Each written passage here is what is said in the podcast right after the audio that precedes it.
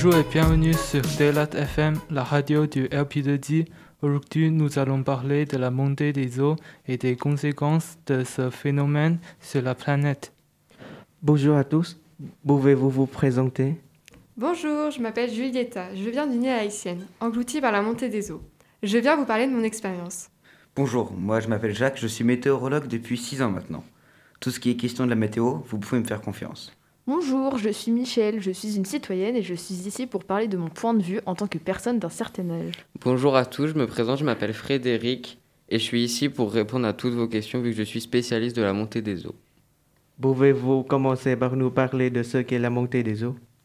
La montée des eaux est liée principalement à la fonte des glaces. C'est un phénomène qui s'accentue aujourd'hui de par la pollution et le changement climatique.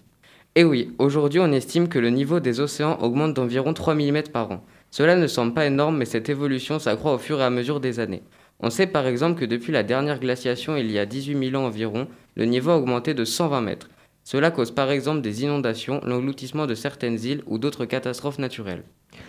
Julietta, pouvez-vous nous parler de votre expérience?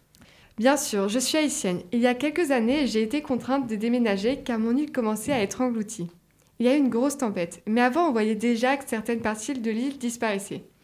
Après cette catastrophe, je me suis réveillée les pieds dans l'eau. Les secours sont venus nous chercher et nous avons dû abandonner notre maison. Aujourd'hui, ce genre de situation est bien plus fréquente. Et je connais plusieurs personnes qui ont vécu ce genre d'expérience. La montée des eaux est un phénomène important, il faut le prendre en compte. Et vous, Michel, quel est votre ressenti sur le phénomène de la montée des eaux? Personnellement, j'ai vu ce phénomène grandir au fur et à mesure du temps. Sur la côte maritime, mes parents avaient une maison. J'y passais beaucoup de temps et j'aimerais beaucoup y emmener mes petits-enfants. Mais aujourd'hui, à cause de l'érosion de la côte, les bords de la falaise se rapprochent de plus en plus de la maison. Et en plus, je ne sais pas vraiment comment y remédier. Avez-vous des solutions pour limiter ce phénomène de montée des eaux? Aujourd'hui, nous savons que ce qui cause la montée des eaux est lié à la pollution. Le CO2 intensifie l'effet de serre, ce qui augmente non seulement la température atmosphérique, mais aussi celle de l'océan. L'idée serait donc d'adopter des modes de vie plus écologiques pour éviter ce genre de catastrophe. Exactement. La pollution et nos habitudes destructrices de l'environnement jouent beaucoup sur la montée des eaux. En revanche, il est aussi possible de faire quelque chose pour l'érosion des sols. Souvent, ce sont des destructions, des bétonisations et l'empreinte humaine qui jouent sur ce genre de détérioration. L'idéal pour préserver ces endroits serait donc de moins polluer, mais surtout de réduire au maximum l'empreinte humaine et l'impact des constructions sur ces espaces. Merci beaucoup pour vos réponses et merci d'être venu.